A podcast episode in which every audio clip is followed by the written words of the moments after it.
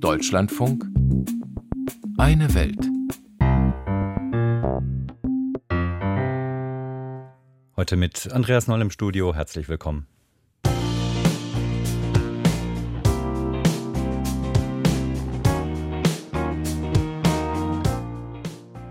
Die Macht hat Tunesiens Staatspräsident Said weitgehend an sich gerissen. Kein Wunder also, dass viele Wähler die heutigen Parlamentswahlen boykottieren wollen. Wir berichten gleich über die Stimmung in dem einstigen Vorzeigeland des arabischen Frühlings.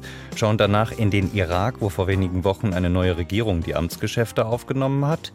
Sprechen über die radikale militärische Zeitenwende in Japan und stellen das Sultanat Brunei vor, eines der unfreisten Länder der Welt, zumindest auf dem Papier.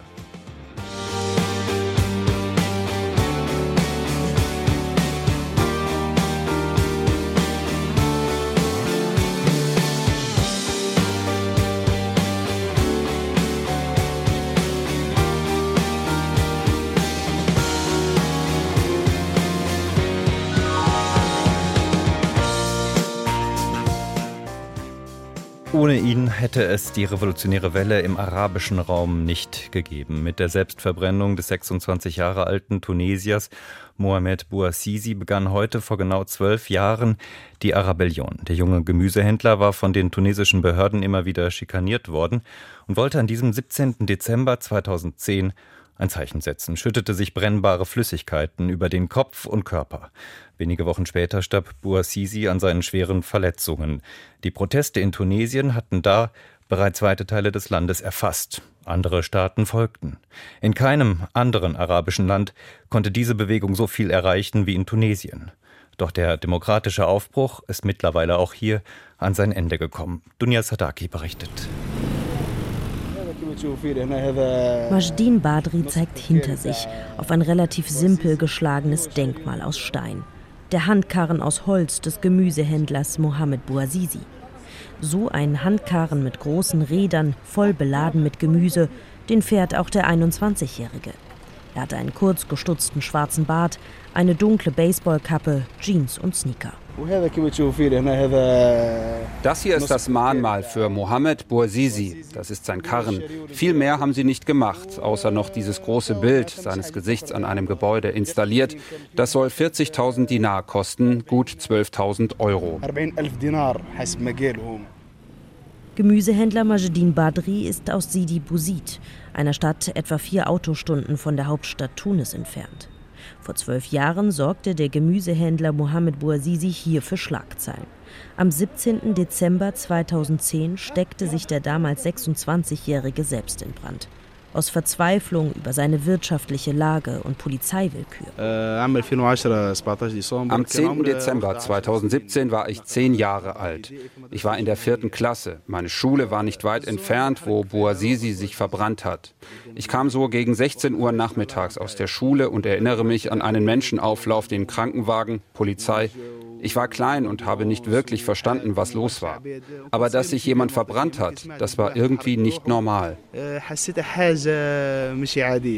Die Selbstverbrennung von Mohamed Bouazizi, an der er wenige Wochen später verstarb, löste Massenproteste in Tunesien aus und damit die Revolution.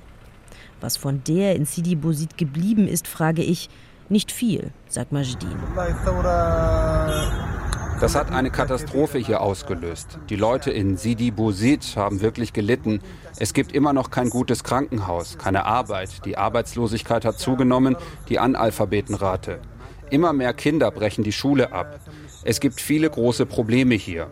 Wir haben von der Revolution nicht profitiert. Das Einzige ist, dass man seitdem reden kann. Doch ein Mensch, der redet, aber kein Geld hat, nicht arbeiten kann, sich nicht weiterentwickeln kann, wie soll man denn da leben? Die Revolution hat tiefe Spuren hinterlassen, aber wir haben nichts gewonnen. Die Erwartungen an die Zeit nach der Revolution haben sich nicht erfüllt. Viele in Sidi Bouzid sagen sogar, sie wünschen sich die Zeiten vor der Revolution zurück, zu ihrem Ex-Diktator Ben Ali. Grund dafür ist die wirtschaftliche Situation. Am Morgen, an dem ich Majedin treffe, sagt er, er habe 15 Dinar verdient. Das sind knapp 5 Euro. Den Monat über habe er quasi überhaupt nicht gearbeitet.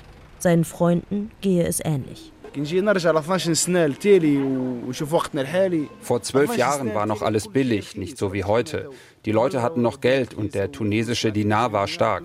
Aber jetzt fällt der und das Leben wird immer teurer. Deswegen hat auch Majedin versucht, schon zweimal nach Europa zu gelangen, heimlich über das Mittelmeer. Zweimal ist er gescheitert, einmal, weil die Motoren den Geist aufgegeben haben, das andere Mal, weil der Schlepper mit dem Boot gar nicht erst aufgetaucht sei. Es nochmal versuchen will er nicht, sagt er, seiner Mutter und den Geschwistern zuliebe.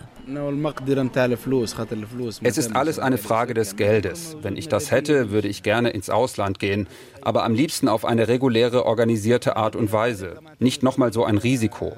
Meine Mutter hat damals geweint und das Haus geputzt, weil sie dachte, die Leute würden vorbeikommen, um zu kondolieren. Sie dachte, ich wäre tot, denn mein Telefon war zweieinhalb Tage ausgestellt. Ich will nicht, dass sie das nochmal erleben muss.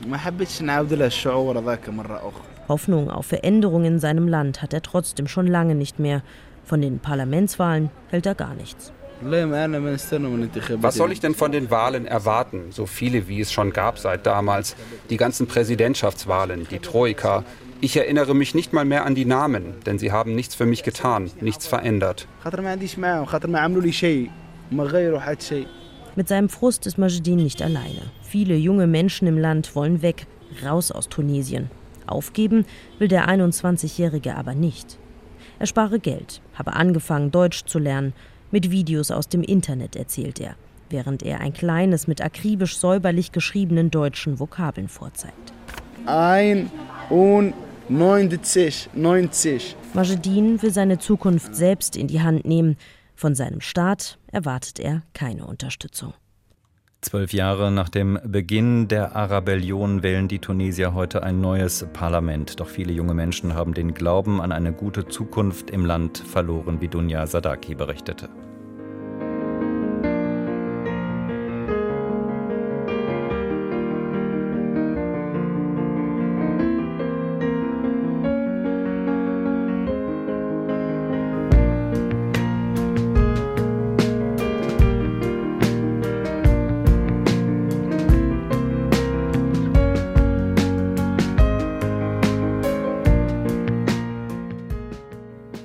In der Demokratie sind Wahlen mit der Hoffnung auf Erneuerungen verbunden. In Tunesien, wo heute gewählt wird, erwartet das kaum einer. Im Irak, wo im Oktober 2021 gewählt wurde, ist das nicht anders. Ein Jahr haben die Parteien und Bevölkerungsgruppen gebraucht, um sich auf eine neue Regierung zu einigen. Seit Ende Oktober ist sie nun im Amt mit einem schiitischen Premierminister an der Spitze. Dem Proportsystem folgend stellen die Kurden im Irak den Staatspräsidenten, die Schiiten den Regierungschef und die Sunniten den Parlamentspräsidenten. Für die Regierung geht es nun darum, das Land wieder in ruhigere Fahrwasser zu führen. Noch immer steht der Irak unter dem Eindruck einer vor drei Jahren ausgebrochenen Massenprotestwelle. Monatelang gingen die Menschen auf die Straße, um gegen die hohe Jugendarbeitslosigkeit und die marode Infrastruktur zu protestieren und mehr Demokratie zu fordern. Unser Korrespondent Thilo Spanhill ist gerade von einer Recherchereise aus dem Irak zurückgekehrt. Ihn habe ich vor der Sendung gefragt, was die neue Regierung bislang angepackt hat. Also es sind zwei Sachen, die die Regierung angestoßen hat. Es sind Infrastrukturprojekte. Also diese Woche wurde zum Beispiel ein großes Gesetzespaket vorgestellt. Es sollen neue Brücken, Tunnel und Straßen entstehen. Krankenhäuser sollen gebaut werden. Und äh, man will etwa 5000 Schulen entstehen lassen. Und das Sozialsystem, das soll auch noch reformiert werden. Also da will man viel, viel Geld in die Hand nehmen. Und der zweite wesentliche Punkt, das ist der Kampf gegen Korruption. Kurz vor dem Amtsantritt der neuen Regierung, da gab es schon den ersten großen Steuerskandal. Mittlerweile sollen da rund 220 Millionen US-Dollar wieder sichergestellt worden sein und mehrere Beamte auch verhaftet worden sein. Und das ist auch das, also das Thema Korruption ist das, was viele Menschen im Irak sehr misstrauisch werden lässt. Also ich habe mit einigen gesprochen und alle sagen eigentlich, ja, da ändert sich eh nichts, es sind nur die Gesichter, die sich da verändern. Das ist auch belegt von Zahlen. Also Transparency International stuft den Irak auf Platz 157 von 180 ein, also ziemlich weit hinten. Also der Irak ist wirklich ein Land, das sehr von Korruption betroffen ist. Lassen sich äh, mit diesem Thema, mit dieser Erklärung Korruption auch die Gewaltausbrüche erklären, die den Irak immer wieder erschüttern? Also es ist auf jeden Fall ein wesentliches Thema und hat auch zu den angesprochenen Massendemonstrationen 2019 geführt. Es waren ja die größten Demonstrationen seit dem Sturz von Saddam Hussein. Und spätestens seitdem schreibt sich das eigentlich jede Partei auf die Fahne. Aber die Gewaltausbrüche, die wir auch in den letzten Monaten hier beobachtet haben, das sind eher die Folge von Machtkämpfen. Und wie schon angesprochen, gab es eine Wahl im letzten Jahr, die aber in einer Pattsituation endete. Und die Besonderheit im Irak ist, dass viele Parteien hier militante Ableger haben, also Menschen mit Waffen, die in irgendeiner Form für sie kämpfen und dann resultieren eben Meinungsverschiedenheiten auch ganz schnell in einem Ausbruch von Gewalt. Diese Ausbrüche von Gewalt, unter denen der Irak ja immer wieder leidet, was kann die Regierung dagegen tun? Welche Maßnahmen kann sie dagegen ergreifen? Ja, das ist eine gute Frage. Auf der einen Seite muss man natürlich alle Akteure immer einbinden, aber was im Irak sehr, sehr schwierig fällt, weil die teilweise äh, aufs Fleisch miteinander verfeindet sind, aber trotzdem führt da kein Weg drum herum. Man muss irgendwie versuchen, alle Akteure mit einzubinden.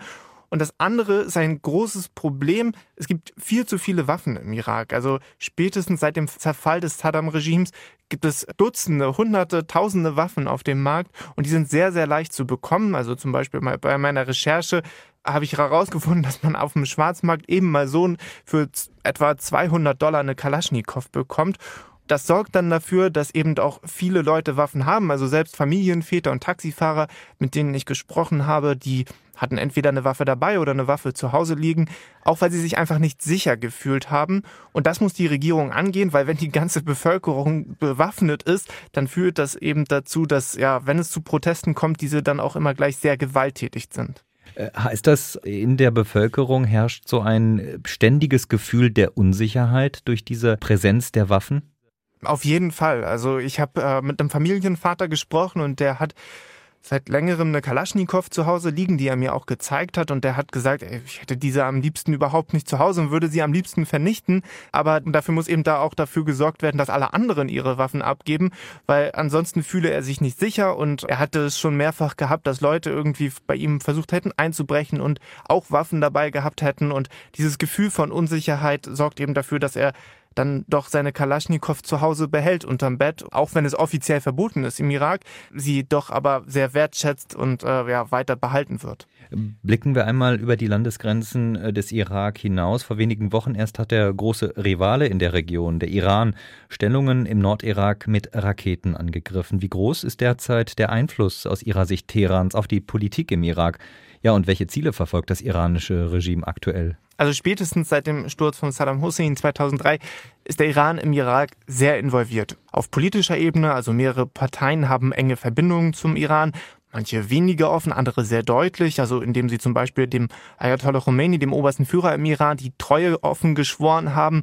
Andererseits unterstützt der Iran auch bewaffnete Milizen im Irak. Und das hat dann natürlich auch ganz konkrete Auswirkungen, wenn da Geld und Waffen aus dem Iran in den Irak fließen und äh, man da eben so versucht, auch Politik durchzusetzen. Drei ganz wesentliche Ziele, glaube ich, will der, will Teheran damit verfolgen, nämlich einmal, dass Bagdad sich nicht noch einmal feindlich dem Iran gegenüberstellt. Wir erinnern uns in den 80ern, da gab es einen großen Krieg mit circa einer Million Todesopfern auf iranischer Seite. Das will man auf jeden Fall verhindern, dass das nochmal passiert. Der zweite Punkt ist, dass man lange versucht hat, die US-Truppen aus dem Irak zu vertreiben, mit vielen Anschlägen und Angriffen eben über diese bewaffneten Milizen, die man bezahlt und mit Waffen versorgt. Und der dritte Faktor ist relativ offensichtlich, man will als Regionalmacht natürlich seine Stellungen ausbauen und Einfluss erhalten. Das versucht man entweder wirtschaftlich oder eben auch politisch. Zur Historie des Irak gehört nicht nur der Krieg zwischen Irak und Iran in den 80er Jahren, sondern auch die US-geführte Invasion in den 2000er Jahren. Da jährt sich diese Invasion im kommenden Frühjahr zum 20. Mal. Wie blicken die Menschen im Irak auf die vielen Rückschläge in den vergangenen 20 Jahren? Gibt es in der Bevölkerung noch große Hoffnungen auf eine bessere Zukunft? Also ich habe während meiner Reise, ich war ja gerade da für einige Tage und hatte äh, die Gelegenheit, mit jungen und alten Menschen zu sprechen und viele sind ernüchtert über das, was äh, in den letzten Jahren, in den letzten 20 Jahren passiert ist. Alle haben irgendwie eine Geschichte zu erzählen, wie sie den Irakkrieg erlebt haben, ob jung oder alt. Alle sind da auch traurig darüber und manche resignieren daraus, also manche glauben nicht, dass sich irgendetwas verändert, Aber ich habe auch, bin auch auf eine junge Generation getroffen, die da voller Hoffnung ist. Also ich war zum Beispiel, ja, ist vielleicht ein bisschen abgedroschenes Beispiel, aber in einem Coworking Space und wo viele junge Menschen versuchen, mit technischen Lösungen irgendwie ein kleines Unternehmen aufzubauen oder Apps zu entwickeln, eben so wie man das in Berlin oder Hamburg oder Köln eben auch versucht. Oder ich habe zum Beispiel auch die erste weibliche Reiseführerin getroffen, die ist erst 23 und spricht fließend Englisch, kennt sich super im Irak aus und obwohl viele ihrer Freunde ausgewandert sind, will sie auf jeden Fall bleiben, weil sie eben an Land und Menschen glaubt viel Schatten, aber auch ein wenig Licht. So sieht unser Korrespondent Thilo Spanhel die derzeitige Lage im Irak. Er ist gerade erst von Recherchen von dort zurückgekehrt.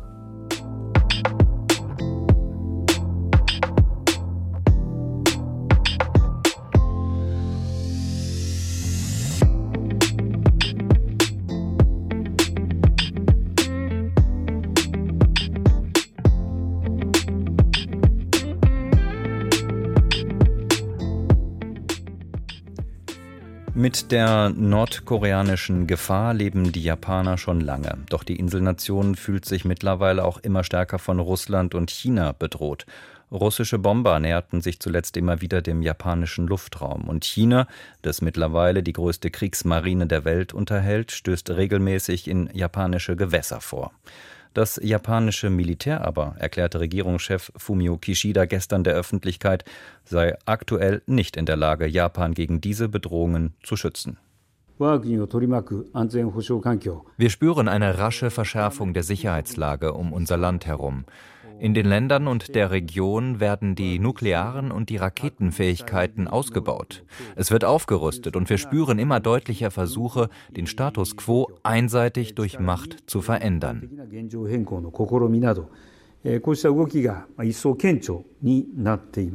Der japanische Regierungschef Kishida, der gestern eine japanische Zeitenwende angekündigt hat. Die Regierung wird massiv in Rüstung und Militär investieren. Das Verteidigungsbudget wächst dafür in den kommenden fünf Jahren um fast 60 Prozent.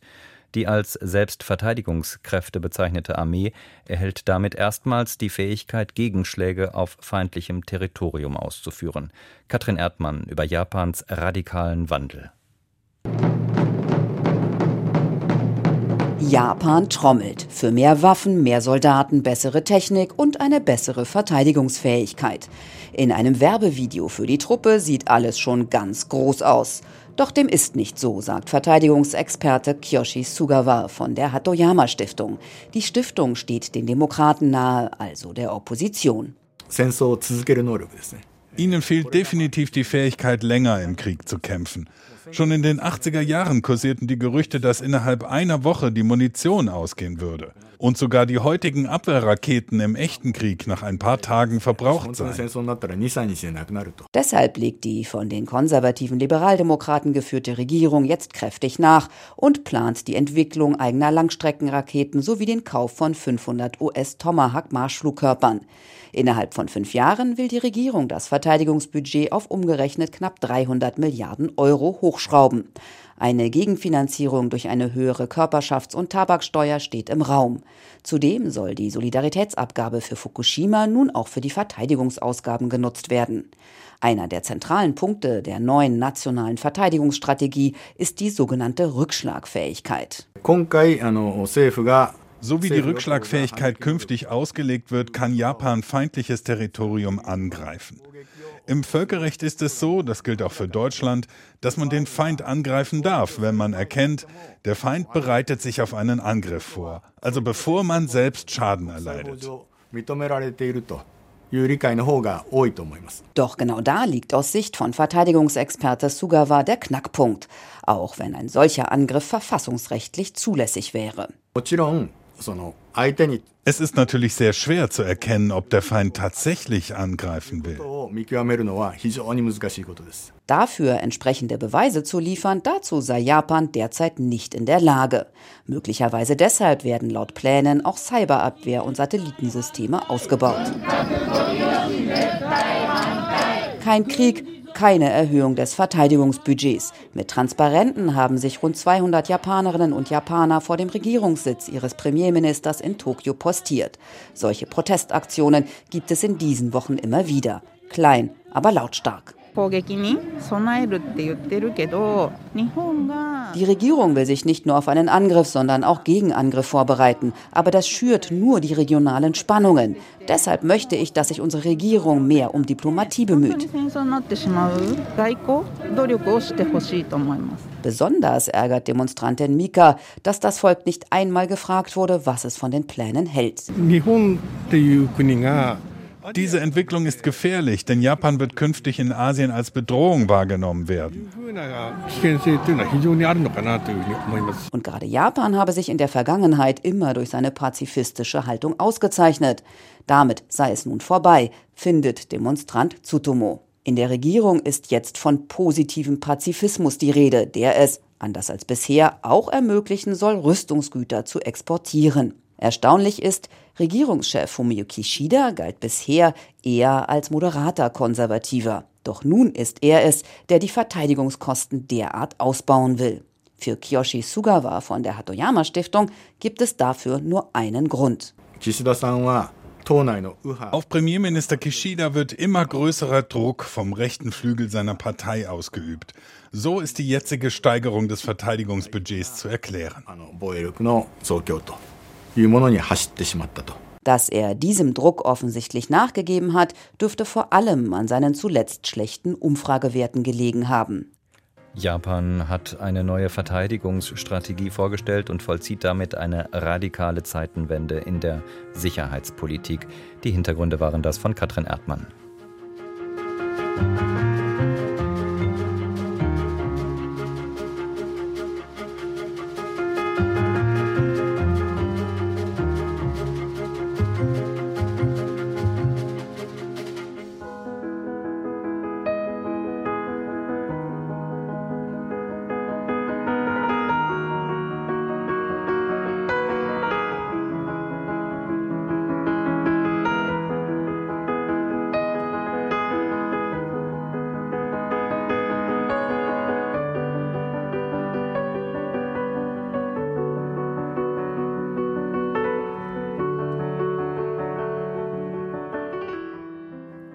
Zu den eher weniger bekannten Folgen des Todes der Queen in diesem Jahr gehört eine neue Nummer 1 auf der Liste der am längsten amtierenden Monarchen der Welt. Der Sultan von Brunei steht dort jetzt ganz oben.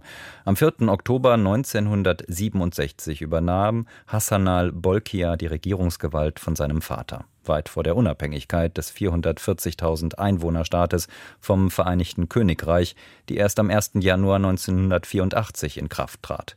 Bolkiah ist heute Staatsoberhaupt, Vorsitzender des Ministerrates, Premier, Verteidigungs-, Außen- sowie Finanzminister und oberster Hüter der islamischen Staatsreligion in Personalunion. Und er herrscht über einen Staat, der auf dem Papier zu den unfreiesten Ländern der Welt zählt. In Brunei gilt das Scharia-Gesetz. Alkohol und Rauchen sind verboten. Homosexuellen droht der Tod durch Steinigung. Doch was davon wird tatsächlich umgesetzt? Wie unfrei ist Brunei tatsächlich?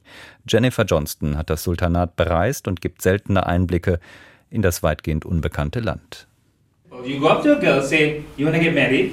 She says no, you ask her. Generalprobe für die Comedy-Show nächste Woche. Seinal Bostermann steht vor einem kleinen Publikum.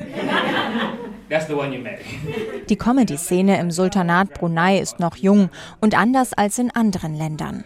Hier darf man nicht über alles Witze machen. There's some levels of censorship. Es gibt eine gewisse Zensur. Wenn du in Brunei in der Öffentlichkeit auftreten willst, musst du dein Material einreichen und der Zensurbehörde vorspielen. Du kannst nicht über Politik oder Religion Witze machen. Kein Sex. Sie haben eine Liste. Den 35-Jährigen störe das nicht. Er sieht es als Herausforderung lustig sein, ohne politisch, aggressiv oder vulgär zu werden und die Menschen trotzdem zum Lachen zu bringen. Einen Monat vor der Show setzen wir uns dann mit der Zensurbehörde zusammen, mitten am Tag. Eine Person von der Polizei ist dabei, eine Person von der Zensurbehörde, einige vom Religionsministerium. Die Runde begutachtet nicht nur Comedy-Shows in Brunei, sondern liest auch die Bücher, schaut Filme oder Schulaufführungen an die roten Linien, die Staatsreligion der Islam und der Sultan. Das Sultanat Brunei liegt auf der Insel Borneo mitten in Malaysia. Der Staat ist gut doppelt so groß wie das Saarland und eine absolute Monarchie. Der Sultan heißt Hassan al-Bolkiah und ist seit dem Tod der britischen Queen der am längsten regierende Monarch der Welt. In einem Museum in der Hauptstadt Bandar Seri Bagawan kann man sich einige seiner Reichtümer anschauen und viele Fotos aus den letzten Jahrzehnten. Das Bild zeigt die Hochzeit ihrer Majestäten. Die beiden sind Cousin und Cousine. Sie haben mit 19 geheiratet. Erzählt Dayan Konissar, die Oberaufseherin im Museum. Zwei Jahre später bestieg der Sultan den Thron. Heute ist er 76, zum dritten Mal verheiratet und hat zwölf Kinder. Eine seiner Töchter heiratet im Januar. Dafür putzt sich das Land heraus. Wie zum Geburtstag des Sultans gibt es Feierlichkeiten in der ganzen Stadt. Staatsangestellte müssen geplante Urlaube wieder absagen, um anwesend zu sein. Die Museumsangestellte zeigt ein Foto von sich und dem Sultan auf ihrem Handy. Unser Sultan hat ein gutes Herz. Alles, was Ihre Majestät macht, ist für uns, sein Volk. Ihre Majestät kümmert sich sehr um unsere Bildung, unsere Gesundheit und versucht das Beste, unsere Wirtschaft stabil zu halten. Der Reichtum Bruneis beruht auf seinen Öl- und Gasreserven. Davon wird viel finanziert. Die Menschen in Brunei zahlen weder Einkommens- noch Mehrwertsteuer. Bildung ist frei und für einen Arztbesuch müssen sie nur einen Dollar auf den Tisch legen, egal ob es ein Schnupfen oder ein gebrochenes Bein ist. Reis, Zucker und Mehl sind subventioniert. Ein Liter Diesel kostet umgerechnet 37 Cent und ist damit günstiger als Wasser. Doch die Öl- und Gasquellen sind endlich. Brunei muss sich breiter aufstellen, sagt Bong Po Yuk. Der Geologe sitzt in einem Café im Westen des Landes, dort wo das Öl gefördert wird. Hinter ihm fährt ein Schiff entlang, das Arbeiter und Ausrüstung auf die Bohrinseln bringt. Es wird immer noch auf Öl und Gas gesetzt. Eigentlich müsste man sagen, wir stoppen das und verfolgen jetzt andere Dinge. Auch wenn es bedeutet, dass wir den Gürtel enger schnallen müssen. Lasst es uns machen. Aber das ist etwas, das hier nicht sehr populär ist. Bong ist seit kurzem in Rente. Er hat mehr als 40 Jahre für staatliche Ölunternehmen gearbeitet. Das Geld wird nicht für immer weiterfließen. Die Regierung hat schon einige Sozialausgaben gekürzt. Die Vision Brunei 2035 skizziert ein paar Zukunftspläne des Landes. Eine Idee ist, erneuerbare Energien zu fördern und den Tourismus auszubauen. Brunei ist zu mehr als 70 Prozent von Regenwald bedeckt. Es gibt viele seltene Tier- und Pflanzenarten. Brunei fördert auch die Gründung von Start-ups. Doch die Einnahmen aus der Öl- und Gasindustrie voll zu ersetzen, wird schwierig.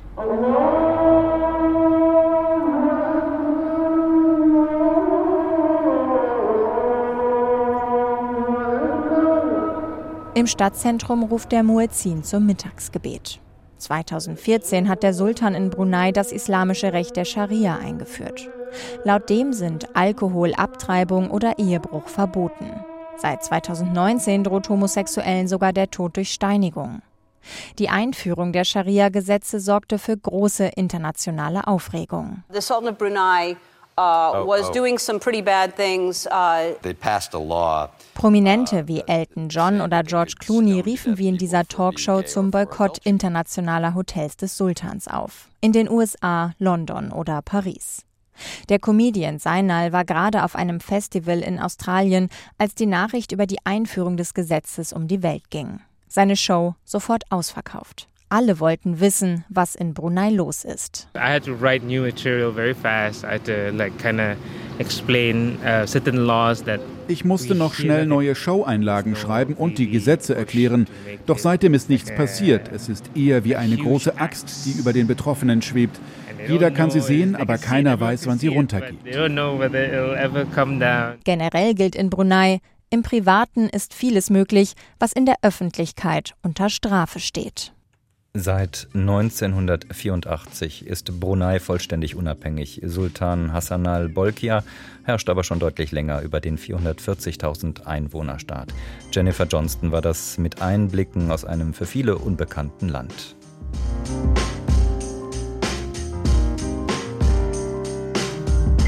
Am Mikrofon der letzten Eine Weltausgabe für dieses Jahr war Andreas Noll. Ich wünsche Ihnen noch ein schönes Wochenende.